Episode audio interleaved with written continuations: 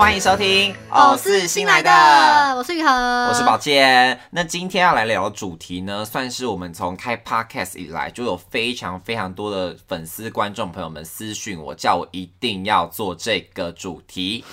然后我就想说，这个主题我们分明就已经在两三年前就已经聊过，不知道五百万次了。是什么？而且就连我们那个时候在做的频道，都跟这个息息相关，就是跟追星有关。可是我能够理解，因为我们的。粉丝，我们的喜欢我们的人，可能也都是你知道追星的弟弟妹妹们，所以他们想听这个主题，我觉得也是哦，非常合理。而且一直有新朋友加入啊，对，所以我说他们可能之前没有看过或是没听过，那我就好，那我就来再来分享一次我自己的追星经验跟追星史，算是一个 long long story，算是 long long story。毕竟我本人今年二十四岁，所以在那之前呢，我算是一整哦，整个人生的一半以上都在追星。天哪！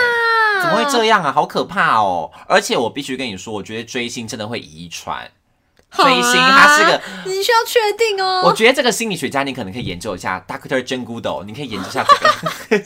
这个等于是研究星星的，然后还研究变人，研究人类。我要说是因为追星真的会遗传，是因为我觉得我妈也是个追星族。你妈是吗？你妈追谁？我妈以前年轻的时候，赖世宝。赖世宝是他现在，嘎啦嘎啦，是他现在追赖世宝，OK？他追赖世宝，你闭嘴，不要那边爆我妈的料。好笑。他追赖世宝没错，他是赖世宝的信徒。那他在之前年轻的时候，他就是追那种什么刘德华，然后追什么什么什么张学友啊那种那类型。而且我觉得我妈，我妈其实活得很新潮，嗯，就是他以前家里还有很多黑胶唱片那种。哦，很酷哎。对，而且现在呢？现在就全部，他说之前就丢光了，就很可惜。天哪，那都是古董哎！对，我说你那很有价值哎。我们家现在就家财万贯了，真的。他就说他又不知道那个现在会变那么 hit，他也会跟我们分享说他年轻的时候去那种舞会啊，干嘛干嘛，就舞会就类似现在的那种夜店，嗯就什么舞什么舞厅什么巴拉巴拉，也顺便唱歌跳舞。然后他也很熟悉很多西洋歌曲，像我妈最喜欢的。那个西洋的歌乐团就是阿爸合唱团，哦，我知道，我知道，Money Money Money，对对对，那个类型的，嗯，他其实就是活了一个很新潮的妈妈，妈妈品味很好哎，在他那个年代赖世宝的部分，赖世宝是他后来现今就年纪比较大了之后，可能品味就越变越差吧，I don't know，我不想深究，但是我就想讲的是说，我觉得追星是真的会遗传的，因为你看我妈那么会追星，我不确定我爸有没有追星，可是我爸在我小时候做一件让我很傻眼的事情，什么事情？就是在我很小。时候，他把《闪亮三姐妹》的海报拿回家，去贴在冰箱上，好可爱哦！我不知道他那时候到底有没有在迷《闪亮三姐妹》。可是那时候闪亮三姐妹的穿着怎么样啊？就是 不是穿很少吗？就是然后 bling bling 的，就是两千年代那种，你知道女生啊，而且是很年轻的泡泡袜之类的，你知道？天哪！就走在那时候的时代的中间，也不是尖端，都时代的中间。那现在看就是，而且那时候闪亮三姐妹那个海报，我记忆还非常的犹新。那一贴回来，然后我们全家就炮轰她，而且这种就连我们幼稚园不到，就好丑好丑，会这样讲哎，因为真的好丑哦。哎，我是说海报设计，我说海报设计很丑。我喜欢闪的三姐妹。你爸是喜欢 bling bling 的东西是吗？我甚至不知道那张海报到底是来自哪里。不要问我从哪里来，说那张海报应该是这样。你爸妈该不是在歌厅、歌舞厅认识的吧？就是类似他们小时候，他们年轻的时候也玩很大，在玩的地方认识，也玩的好像是哎，真的玩的非常大。我记得就是两个都很会玩。那会玩这件事情怎么没有遗传？对啊，我就非常不会玩呢，我生性保守，至今是没有去过夜店，还真的没有，我也没有哎。对啊，我们真的乖孩子。对啊，我从小时候，因为我有个大我八岁的姐姐，所以等于是说我的音乐的时尚品味会跟他有点被影响到。哦，因为从小可能就是姐姐听什么，我们就跟着听什么。对，他小时候听 S H E，我们就跟着听 S H E。然后我们小他小时候听蔡依林，我们就跟着听蔡依林。什么巴拉巴拉巴拉，所以等于是我小从小就很喜欢听那种四小天后。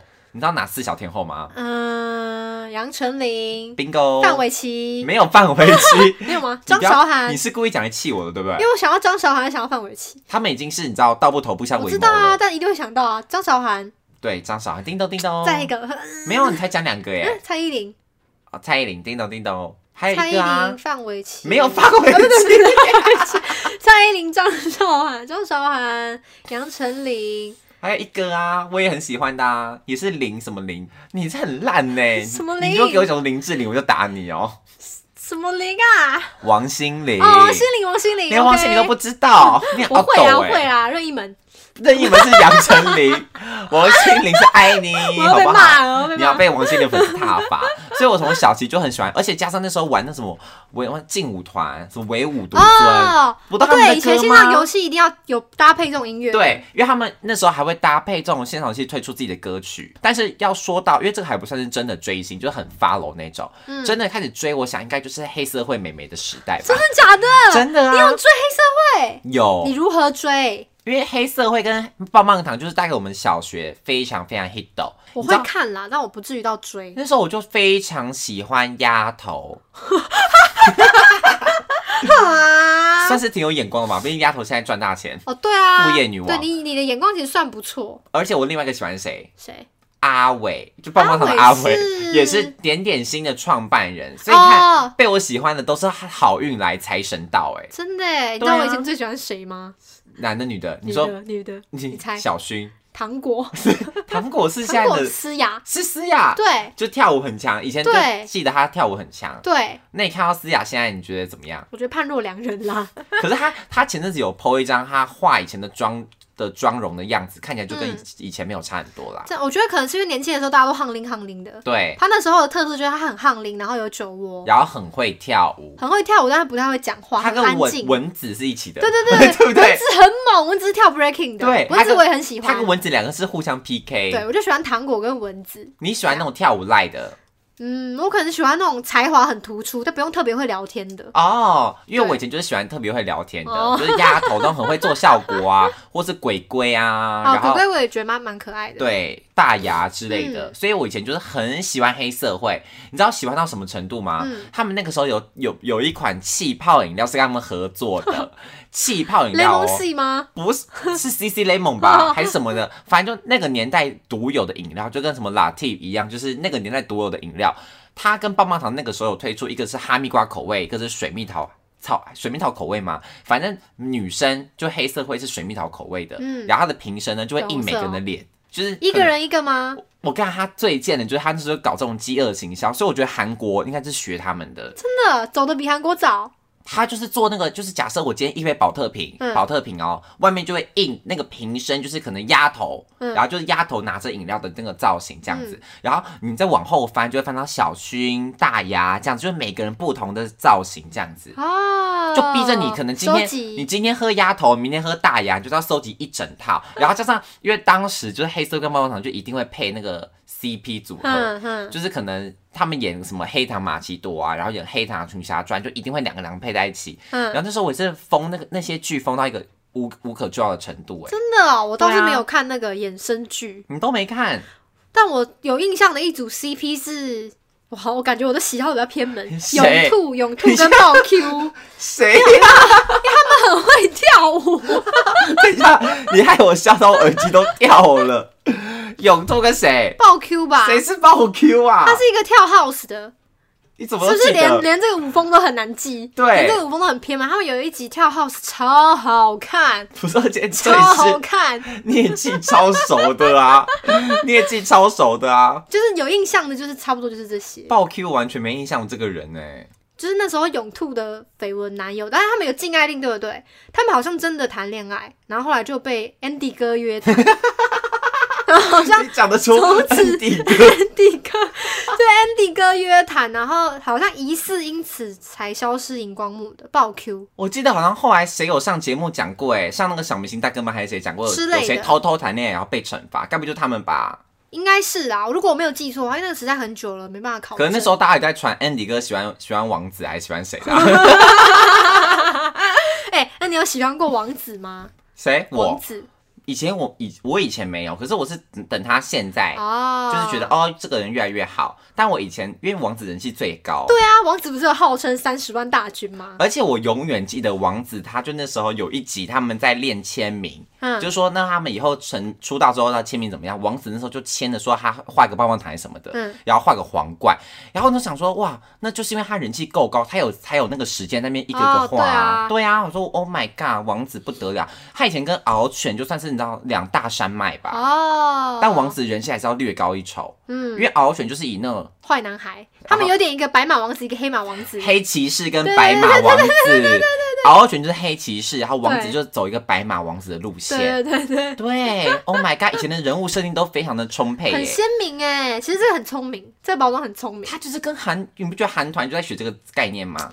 就假设一个一个男团里面就一定要有几个是属于像黑骑士路线，然后几个走暖男路线，然后有几个走比较综艺感路线。所以其实我觉得黑社会跟棒棒糖走的很前面。嗯，对啊，你看就连黑 girl。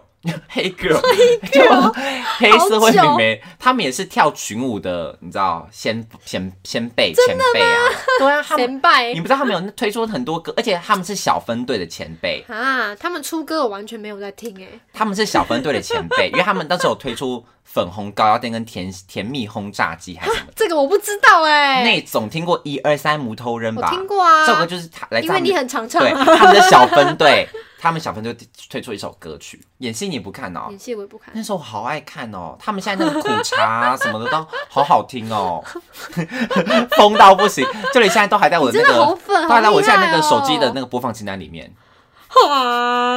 有一天我们可以来做那个检视播放清单。我刚才我的播放清单就是被大家大家都说我的人格分裂啊。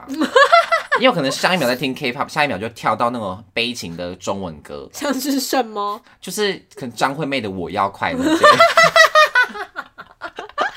情绪好满，共通点就是情绪都很满，情绪都很满。然后下一秒可能要跳成就是泰国的。舞曲什么啦？就等于我的那个曲风很跳动，我们之后可以好好的研究一下。你好特别哦！对我刚刚讲的就是，因为其实像我们那个年代，真的就是电视当道嘛，所以我们就很多喜好会被电视影响。就可能现在在播什么电视剧，例如在播呃海派甜心，我们就会很喜欢杨丞琳的歌。然后我们可能在播什么公主小妹，就很喜欢张韶涵之类的。所以我觉得以前的追星就是很容易会被电视影响。然后再来再来呢，就要讲到就是影响我。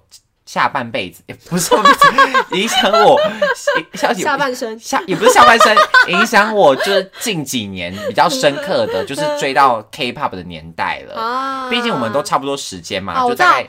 这个分水岭应该是你掌握了媒体自由，对，就不再是只有电视要喂你什么叫 Web 什么二点零，Web 二点零，我们就进到 Web 三点零的年代，对，就是多一个互动性，所以我们可以从 YouTube 崛起之后，我觉得，对，就你不用再跟家人抢电视，抢赢才可以看你看的，电脑就已经你要看什么就看什么，你想要追谁就追谁，没错，我觉得你讲的非常对，就在两千零九年、二零一零年之后，就韩星在台湾当道的年代，从那个之后开始，几乎就是开始疯狂的 fall in love 真的耶，我可能也差不多。我就说，我我们不是差不多年代，也是从电视开始。对，从电视可能听到什么 OST，你不知道谁唱的，上网 Google 发现他啊，他是某个团体的成员唱的歌，然后再说哦，原来你是我的命运是润儿演的，那润儿是谁？润儿是少女时代的，那少女时代唱什么歌？少女时代唱了 G，然后就从 G 一路听听听听到后面去，所以他其实都是从电视。而起，然后结于网络，真的到网络上面去发散，没错。你开始 Google 他的那一刻，你其实就落入这个圈套，你就已经中了李秀满的招了，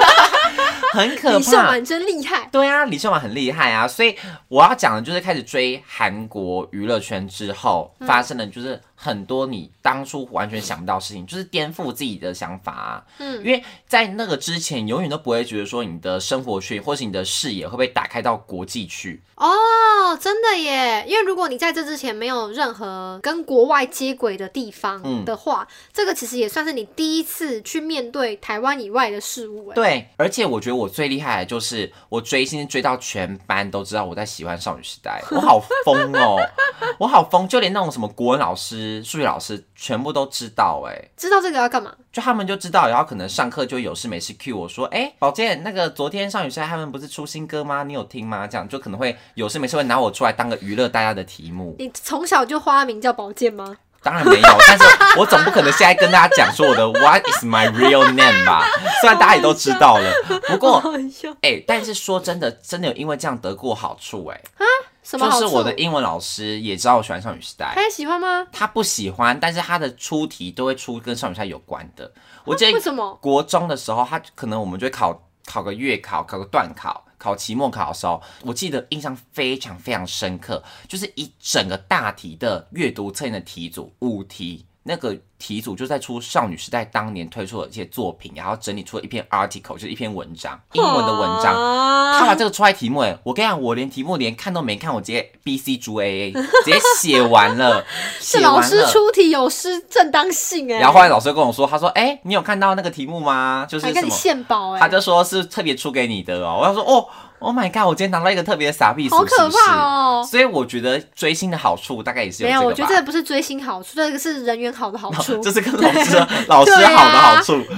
但是因为以前我们那个年代，我还会买那种护背小卡放在那个铅笔盒里面。哦，我也会。哎，我后来长大之后仔细盘点，发现天哪，花超多钱。要在格子去还是怎么叫买那种护背小卡？每一次去都要买书局。然后每次可能花个五十块觉得还好，然后你就是长久以来发现天哪，我花了上千元。上千元，花上千元在买那些东西，而且买些废物。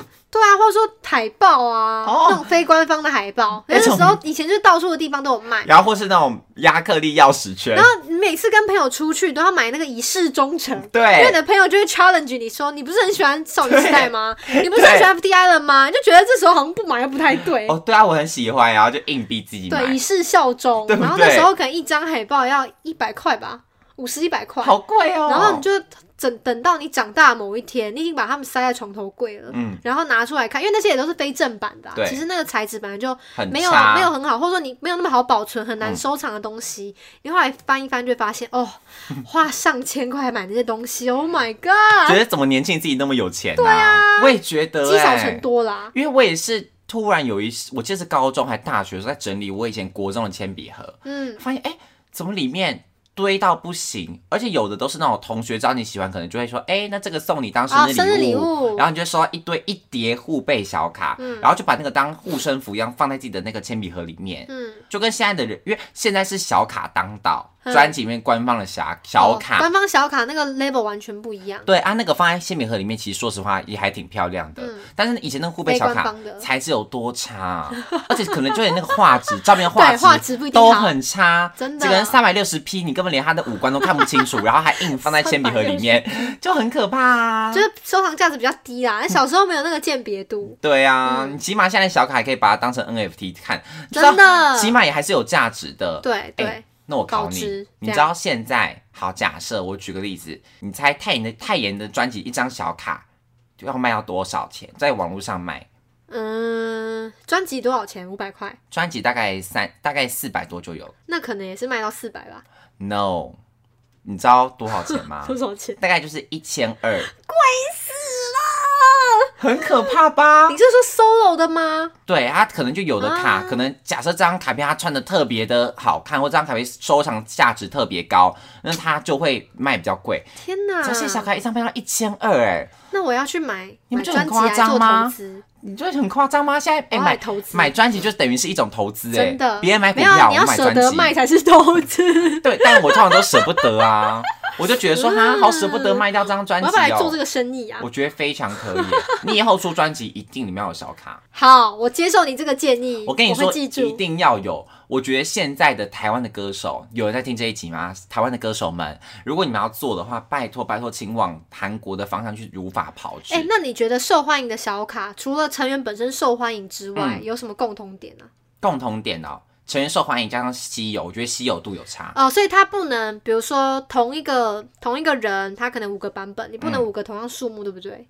一定要有一个东西稀少。应该不说数目问题，应该是说现在现在讲起来，现在讲就有点小复杂，但我简单跟你讲一下，就是现在的韩国韩国的专辑呢，他们有分不同的通路。就假设你现在五大买，我以台湾举例，你在五大买，你在家家买。或者说你就是什么跟什么玫瑰唱片买，例如我举例三家好了，那可能你跟五大买，它会有特别的通路卡，这叫通路卡，就是你跟着这个通路去买专辑，然后你跟什么买，可是因为每个通路有限嘛，就可能五大专辑、五大唱片它可能做的量比较少，一百张，它的卡就会收收藏价值特别高，这个概念就跟黄金一样，就跟比特币一样，它是有限定的。哦，通路通路。对，所以。所以你可以去想一下，构思一下哦，我知道，它是因为通路特别的难找到，或特通路很容易就卖完，所以它那张卡就会被炒到一千多块。但如果你今天是个很普罗大众，你在网络上订，上网订那种，啊，就可能一张卡片三四百块差不多。哦，没错，给你科普一下这个小知识，因为这也是我最近才知道，这很值得玩呢。对啊，它其实概念有一点点像，就是比如说限量一百有亲签，嗯，但是它玩的更复杂一点，更聪明。对对，因为这个不用抽，这个就是你拿到什么就是一个赌几率。而且亲签专辑其实粉丝就不会想要去买了，可是小卡你卖掉，你就觉得我其实还有还有专辑，所以它更容易流通。没错，它的流通性很高。对，所以你可以想一下，毕竟未来是要出专辑的人，你就可以好好的想一下，你就可以好好想一下 开那个募资，跟张译一样。对啊，所以我觉得 OK。然后加上我觉得现在台湾的粉丝其实胃口都被养成这样了。就是可能大家的习惯已经被韩国有点养坏，你知道那个价值观已经遭晶体啊，所以他现在再回来追台湾的艺人的时候，他很容易把那套价值观带回来。那我觉得这个就是一个非对于你们这种创作歌手，或对你们这种你知道产出的人来说，是个非常好的机会，可以去多方尝试。就你同样的作品，但你其实多花一点心思，可以创造更多价值。对啊，所以我就说这个就是追星得到的一些体悟。嗯，就很多人说追星没干嘛，追星才有在干嘛，好不好？那没有，我觉得也也是要你够聪明哎。所以有些人他就是顺着现在趋势是什么啊？嗯，现在趋势就是哦，大家都有小卡，那他就是就开始追说哦，那我要收集小卡，他可能也不会想那么多。嗯。对啊，我觉得是因为你在那个虚拟货币交易所上班啦，被训练那个金融头脑，你才有这个概念呢。好像是 哎，好像还是有所帮助的，因为现在每天都要碰一些数字，好烦哦。再来呢，就要讲到大学时期，我觉得大学时期是个非常重要的转捩点。嗯，怎么这样讲？我觉得到了大学，因为你的外物变多了，嗯，外物真的变 loading 被拉得很重，你可能同时要忙社团，同时要忙打工，同时要忙学校的课业，同时要忙人际关系，同时你可能又要做一点阿里不达的事情的同时，你的追星的收入度就会变得。非常的低，所以在大学的阶段开始，你就会突然觉得追星好像没有那么重要了。哦，存在感啦，它在你生活所占的存在感会降低，就比例被降低了啊，可能会忽略掉说，哎，原来他们出歌了，我都不知道，所以你会突然觉得好像不是一件那么必要性的东西。没错，就是在讲我本人。哎，对，你要不要跟大家分享一下你的心路历程？我大概就追到，因为其实你的形象真的很给人不是一种追星的氛围。我还真的不算是追星族哎，因为我真的是点到为止。嗯，我觉得蜻蜓点水，我比较庄子派的。庄子哦，庄子就是无为。而治，对，就有点像。我突然就想到一个故事，但这个扯有一点远。就是我跟男朋友去，前男友去那个东南亚旅行的时候，你知道柬埔寨，你去过对不对？去过啊。柬埔寨那个吴哥窟，它是不是有一个最高点？最高那个塔，它那个塔有开放时间限制。然后我们一开始没有做这个功课，就有做功课没有做到那里，我们不知道那个卡的开放，那个塔的开放时间是什么时候。我们去的时候，它刚好没开。哇！然后我男朋友就很扼腕，他就说：“怎么可以来柬埔寨？”然后没有上去的那个塔，就说他明天要再来一次。可是我就说应该没有必要吧，因为吴哥窟超大，而且吴哥窟很远，就它其实有点难去。它各个古迹其实相距非常远，它左边这个点跟右边这个点可能车程要三五个小时都有可能。没错，这是真的。大家不要以为吴哥窟是只是一个一个只是一个城堡在那里，不是，它是一个园区，它很它超大。所以我觉得说，我们如果要牺牲一天的行程，那就看那个塔。我觉得不用，我现在已经很开心了。我不用爬上去，我也觉得开心。对啊，有点累，我比较是这种人，我好像也是点到为止。因为我也是觉得说啊。可能我对这种事比较随遇而安啦，我觉得就就是可能有就有，没有就算了啊，看着也开心啊，没有必要一定要亲身体验。对，所以我追星的态度比较像这样，比较佛系啊。所以如果不讲哈韩的话，我也有追黑社会，嗯，就是但而且我是就是几乎每一集都有看，但我不会是死盯着电视啦，因为那时候也稍微有一点网路，嗯，然后那种都会有一些网站去收集他们每一集无名小站。对，然后都会有一些线上看的网址，嗯，然后就几乎每一集都会找时间把它看完，嗯，对，就不会蹲着电视把它看完，但我一定都会看，所以我都认识里面的人是谁。然后刚刚讲什么？永兔、永兔跟爆 Q、爆 Q、爆 Q，应该叫爆 Q 吧？应该没有讲错。你确定？我我真的没有这个人你去，查真的有。好好好，没问题。反正就是你还是会喜欢，然后还是花时间看，可就不太会。追随就是牺牲自己的其他时间，我比较算是让他们去配合我的时间。我有我有空看我就看，那我这时间没空我没看到，或者说他们办活动我也没有特别想要跑去台北看，我就算了。嗯，我没有那个坚持啊。但我觉得你这种人也定一定也是占大多数。我觉得这种这种人应该是最大最大宗啦。对。然后加上后来哈韩是因为原来是美男，你就从原来是美男开始哈 FT。对我那时候觉得李弘基好可爱，我的天哪！他在里面就是演一个狗狗男，Jeremy 啊，对，就一只小狼犬的那种那个形象，我觉得怎么会这么可爱？我就完全入他的坑。后来发现他会唱歌，是主唱，直接就是咬死我，直接重击你啊！直接把我咬死，咬到现在我都还是他的铁粉。你现在还是吗？我现在还 follow 他，好强哦！我连他前阵子去当兵，然后因为那个。痔疮，然后出来就医的新闻都报道。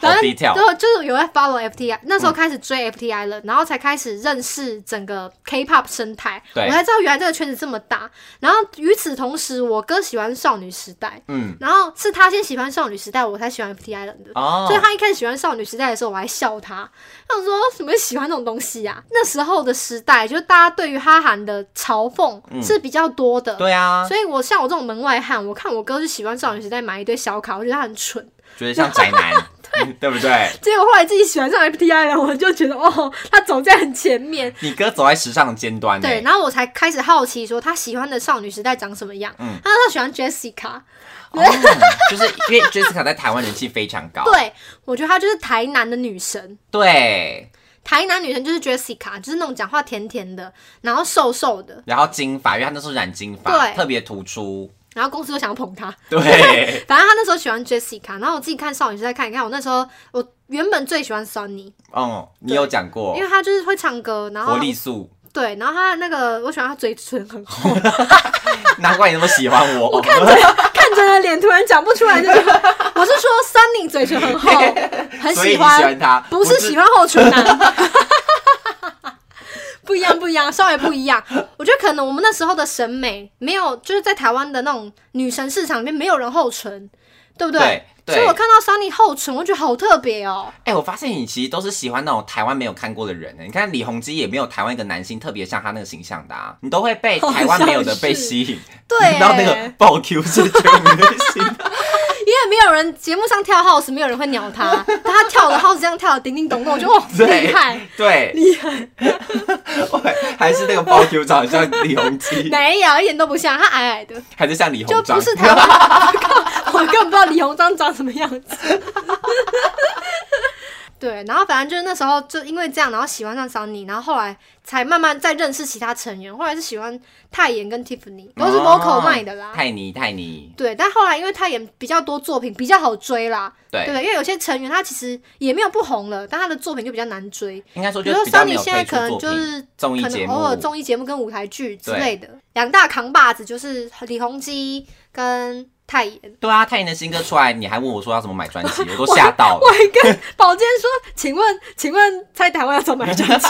我就说太久没太久没做节目，退化了。你现在完全全部忘光，技能忘光。对呀，对呀，技能真的忘光光哎。我后来上高中就没有在哈，是因为身边真的没有人一起。上高中、上大学吧，没有，我上高中就很少看了，哦，就是那个浓度大幅降低。哦，因为我以前国中是疯到说，因为国中还是有一两个朋友会一起，嗯，所以国中是疯到说，我会每天去把 K-pop 所有的当天的新闻这样全部读完，我也会，全部吃下去，全当吕吕文婉呢，对，这什么都要看，对。但我后来从高中以后就没有这些兴趣，所以后来的到从三代开始，我其实都很少看，那时候都是。到大学反而是因为做节目，做我们的 K-pop，做节目做频道还在看的。而且你甚至你是你记不记得我们为什么会结缘？是我们有在合体边跳那个 Into a New World 啊。哦，好像有这件事。我跟你讲，我现在想起来，就荒谬到不行，我不知道。那是什么场合啊？我记得是那时候我们大一，然后我们就班上同学是要，我记得那天是赏什么超级月亮，什么要赏月，忘记为什么是不是什么庆功，我们去吃热炒，没有，吃完热炒之后去走合体啊。应该就是某一个同学说要去看月亮，然后我们就还在合体边跳 Into a New World。哦，莫名其妙，因为那时候还同一个朋友叫西子，嗯，然后西子就是也是大韩粉，对他主要是扮 Super Junior，对，然后那时候，反正他就很爱在那种场合大播歌，然后他自己很爱跳，对，然后宝剑就会加入，但我就是对一些就是少女时代以外的跟 FTR 以外的团体就是认所知甚少，但刚好 Into a New World 就是你会，我会。所以就刚好算是投缘到了啦。对对对，对啊，就从那个时候我们就，我后来就决定，好，那我们要一起做那个 K-pop 的频道。走上了不归路，就因此带你也是爱上了，也没有爱上，就带你也认识了很多新的团体，新的团体，对对对。不过就做到应该是这样讲，本来大学时期的追星程度就已经比较低了，然后再加上我们做那个频道之后，变成了一份责任跟一个工作之后，就更容易消磨的，算是难上加难。对，就是你很多人都是这样了，把兴趣变成工作之后，你的那个热情多少都会被消磨掉一些。对啊，所以大概我自己本身大概是二零一九。二零一八、二零一九那左右，那一整年算是我完全几乎是能不碰就不碰哎。哈，真的吗？哦，不是巅峰哦，不是巅峰哦。你是说我们做频道那阵子？那阵子几乎到后期啦，就是我可能会觉得哦，好累。对，可能就真的是变得像你一样，只发了我自己喜欢的团体，就是可能只发了少女时代，然后只发了谁之类的。哦。对，可是呢就不会对于新的团体有多做什么任何的。做功课琢磨或干嘛的，可能顶多，但是我还是看的比你会多很多，只是就是比较起来，跟以前自己的自己比，已经相对降低非常非常多了。嗯，对啊。那你现在有回来吗？我我就是要聊这个，我今天这是我今天的重点，哦，就是该不会你的保健的快乐保健频道 要怎么了吧？没有，应该是说我。大概从去年开始吧，就来到我一个追星的新高峰。哈，原来是要讲这个。新高峰有什么消息？没有没有要收，没有要收，各位放心。怎么说新高峰呢？就是我大概从去年开始吧，就我开始做快乐保健频道之后，就是我会开始慢慢摸索成。把频道做成是我自己比较喜欢的内容跟风格的同时，那你就可以比较自己掌握的好。说那好，那我现在就是为自己负责，我就在为我自己想要做的事去做努力，然后因而认识了很多女团。因为加上加加上这一两年出道的女团，我都非常感兴趣啊，都是我的菜啊呀！就那个曲风，我觉得是因为前几年回前前几年出道女团，他们都走太强烈的路线，可是我就本人就是不喜欢强烈呀。你就喜欢小清新？对呀，就是那种。你知道像 Blackpink 出到那种很强烈那种崩巴呀，嗯嗯嗯嗯，我那时候就觉得啊，就是我没有很喜欢这种强烈风。你会喜欢，但是就路人粉。对我就是比较喜欢像 Twice 那种 Cheer Up Baby 或是这样小女友那种感觉的。可是因为那一阵子就是他们那些强烈的 Girl Crush 风非常非常的当道，那刚好就是进到了我一个你知道寒冬期。就是想说啊，好，那就先这样好了。然后好不容易到了这一两年才复苏崛起那种清新风，我觉得哦，我又回来了。然后加上去年我又追了那个选秀节目，然后追了选秀节目之后呢，我就又又更爱了这样子。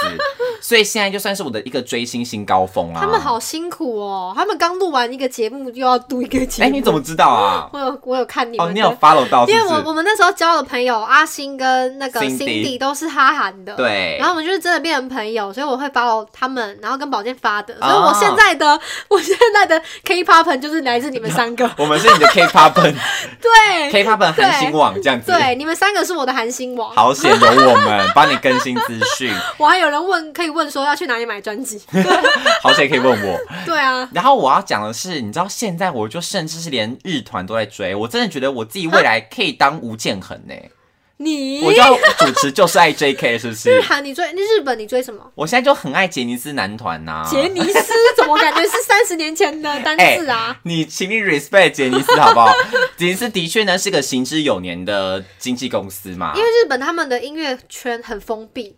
对，他们是国内的音乐市场超大，对，可他们其实略略略排外。对他们不是略是非常，他们排外，然后再加上他们的整个市场已经非常健全了，所以他们也会倾向于巩固自己的市场，没错，就可以赚很多了。因为日本是所有流行音乐排第二的嘛，第一是美国，第二就是日本了，所以他们会觉得自己赚自家人的钱就够了，而且他们很重视财产权啦，对，所以更不容易发散。因为韩国当初韩流会崛起的策略就是他们把财产权摆一边，嗯，因为以前远古的观念就是觉得说你要花钱才可以听我的音乐，对，可是韩流会崛起就是他把把所有的音乐上传到 YouTube，让大家都可以听，没错，你不用花钱就可以听，对，结果反而赚更多，所以让现在 K-pop 当道，所以我觉得真的是一个策略性问题，很聪明。所以大家全世界都在玩这一套的时候，日本人不玩这套，但他们自己国内的市场就赚的很饱了，所以这也是另外一个厉害的点。但是我之所以会爱上杰尼斯，就是因为他们这一两年来，嗯，应该说。也开始了吗？也开始经营这个网络新生代的风潮，或者是说这一两年大家对付费音乐接受度变很高，嗯，就是已经现在已经串流当道了，所以其实你大部分能听串流都会付钱了啦，对啊，都会订阅了。但他们也是很多都没有上串流平台啦，现在就比较做的比较国际化，就他们的歌也是偶尔会上到 YouTube，然后会干嘛干嘛的，所以就变得会比较好吸引到一些我们的海外这些海外的粉丝，嗯，所以我会之所以爱上他们，就是因为这样的缘故啦。天哪！而且我跟你讲多酷。就也是因为戏剧，然后爱上团体，就跟我喜欢 K-pop 的原因一模一样哎！天哪！我就是安排我的歌去上个什么 OST，OST 非常有用，我觉得很洗脑啊！就是你在看这个部剧的，因为我觉得剧其实比较很有代入感啦。对。比较好去，就是可能带入情绪，然后我觉得会比较好去口耳相传。嗯，因为你不觉得你今天跟一个人推荐说，哎，你去听这首歌，跟说，哎，那部剧好好看，别人可能会对剧比较有兴趣吗？哦，真的，对，真的，因为你剧可以介绍它的剧情大纲，可是你的歌你接受不了什么，你就说 哦，它是什么曲风没了，对方肯定无无飒飒。嗯，所以我觉得你去介绍一部剧，然后因而去爱上唱主题曲的人，我觉得是非常合理的一个一脉相承的故事线。嗯，所以你你先想好，你未来怎么发展，又在引导你。哎，那你哈那么。他日，你有哈到有说想要哪一天去日本看演唱会的程度吗？现在好像有哎，真的假的？你看我现在就非常爱一个团体叫浪花男子，我先给你介绍。他们取名的逻辑有被韩化吗？没有，完全没有。他们从以前就走这个风格吗？因为他们以前可能就阿拉喜兰嘛，你听过啊？嗯。Hey Say Jump，你有没有听过？以前我们那年代也很红的。可是我觉得他们没有被韩化，嗯，因为他们名字就非常的道地。反正浪花这个名字怎么听都不知道是 韩国人都不会取浪花这两个字吧？但是我最近才发现，嗯，其实我觉得我喜欢的曲风。更偏向日 J-pop。哎，我跟你说，FT Island 他近年都在日本活动，对，所以他消息比较少，可是他在日本红到不行，响叮当。对，然后我后来去听吧，他们的日专好好听哦，是不是？他们的日文歌超爆好听，比韩专好听二十倍吧？因为少女时代也是啊，少女时代也是日专比韩专好听二十倍，怎么会这样啊？我觉得可能是因为他们知道日本人的对音乐的品质可能要求很高。哦，因为他们在韩国可能口水歌还比较受欢迎。对，可在日本口水歌就是也不是说到特一定会爆红，不是不是长远的市场。对，不是长远市场，所以他们可能懂得怎么去经营操作。所以你不觉得韩团做的日专或日本的歌曲都非常的好听到不行耶？而且我觉得日文歌很重视灵魂。对对，很重视灵魂，然后加上 F T I 是乐团，他们自己写歌，所以他们在韩国可能没有办法完全释放他们的灵魂。对，但他们写日文歌的时候可以，所以我觉得他们在做，他们在日本做音乐，有完全把他们。大爆发的感觉，没错，因为 C N Blue 这种乐团也是在日本混的非常好，而且他们感觉在日本也比较开开心。对，我觉得在日本可能都过得比较自由自在。对啊，所以这就是 我觉得为什么会喜欢。我觉得日本的音乐，他们都会给你这种满腔热血，或者说那种很正能量，然后也是那种青春活泼，那不就是我自己喜欢的路类型的 音乐吗？而且很真实，很真实，我也觉得很真实。就他们比较少去舞台的表演太多。他们不太会用太多营造，对，会刻意去营造太多氛围。没错，我觉得这是日本他们明明星的，可能是不知道怎么讲，我觉得比较接地气。可能两边的民族性不太一样吧。对日本人来说，可能他们对偶像的观感跟我们比较像，就是偶像也是人。嗯。但是对韩国来说，偶像的职业就是你要把自己当成商品，对，你彻头彻尾的呈现给别人的，就要是你这个偶像营造出来的人设，人设。嗯，对，人设。所以当韩国的 idol 谈恋爱会被骂，可日本 idol 谈恋爱反而也不会有造成太大影响。对，我觉得这个也是不同国家对于偶像这个职业有不同的。理解，嗯，跟要求，反正很有意思哎。对啊，现在就讲到说，反正我未来就可能要主持，就是爱 JK 吧。我现在的我现在的目标就是把我的频道转型成一个就是就是爱 JK 这种节目啊。真的吗？就是未来要知道双管齐下，双管齐 下，好不好？那建恒哥哥最近在干嘛？建恒哥他主持他的娱乐一世代啊，就他那个广播节目哦，也还是非常的顺利。对啊，因为我也从小时候就非常的，你感觉可以邀请他合作哎。不好，人家那么大牌，搞不好人人家想要那个啊，有点 YouTube 的流量啊。我不确定啊，好，我考虑一下。毕竟我从国中就开始在觊觎，就是在 JK 那个位置啊。怎么会？哎，你有看过就是在 JK 吗？当然有看过啊。他，你记不记得有个桥段？他有个节目单元是会邀请素人上去 PK 的。就是可能今天参加那种奖金挑战赛什么，然后我就要说我期盼的是少女时代，然后可能对方喜欢 shiny 什么，然后我们就要互相两个两个一组去答题，然后就答什么知识题，请问少女时代什么巴拉巴拉就出题目，就是类似现在的知识王。以前就有这个单元，我从以前就好想上哦。那你怎么不去报名？太小了，曾经太年轻嘛，太年轻啦。然后以前就觉得，天哪，我好想当吴建和或是陈意如，就主持那种 娱乐音乐节目。而且你不觉得以前的那种节目的助理主持人都不哈韩，然后你就看他们拿手稿还叫不出那个成员的名字，然后你超喜欢那个人，说讲说不如我来吧？会不会他们其实现在粉丝看我们也是这个心态啊？看我，他也会觉得说，他会觉得说不如我来吧，拜托哥哥，你都讲错了。因为以前他们都很喜欢来台湾宣传上那些节目，我觉得好幸运哦，对啊，羡慕。现在都因为疫情关系被那个啦，嗯，而且也不太需要来台湾宣传了。我觉得其实还是有。到现在，他们也是很多是很重视台湾的市场的，真的。因为台湾其实给了他们很大的安全感。因为中国禁韩令吧？对，因为中国又管东管西，他们其实去中国更麻烦。嗯，因为中国的一些管制更多，那他们会觉得那不，与其这样，还不如可能。在网络上讨好中国的粉丝，可是实际上用身体去力行于台湾的粉丝。他们就在台湾正当性的发展，那中国的粉丝他想听，他自己会翻墙啦。对，对啊，对啊，所以其实大概就是这样子来讲一下我的追星的这追星这段时间的历史。嗯，就是分享很好听哎，是我觉得追 大家要追星新高峰哎。天哪，我觉得不只是追星，因为我们各个时代追星，然后接触到的东西，它都有不同的含义。嗯。这一集很有文化，有吗？我觉得因为前面聊投资，然后后面聊文化分析，后来聊到日本跟韩国人的文化差异，对然后职业差什么的。对啊，哎，这集莫名其妙变得深度非常的深哎，挖的很深，超有文化的。对啊，感觉也可以来分析一下，就是那个日本电影啊。我们的频道该不会是知识型的？差不多了，差不多。因为我今天去看那个在车上也是非常喜欢，大家有机会可以去看一下，好不好？好啦，那今天呢就来聊了一下我跟雨禾两个人的追星的历程、追星史。那终于是解答了很多观众、粉丝朋友们的敲碗。那希望今天过后。你们就是把碗好好收好就好。什么意思？或是快点来敲完我们其他的主题。哦，以后有人敲完，你就把这个链接贴给他就好了。就说想听你们聊追星，我就来这边。Copy and taste，写 paste 啊，不是 taste。Copy and paste，先贴给他这样子。好啦，那谢谢大家今天收听我们的节目喽。那偶四新来的每周四更新陪你聊天，YouTube 的话会不定期直播的。想发了我们的任何资讯或是追星的资讯的话，也可以追踪我们的 IG。那雨禾未来要出专辑的话，大家多多支持。那喜欢今天的节目的话，也不要忘记给我们留下五星好评哦。那我们就下礼拜见，拜拜。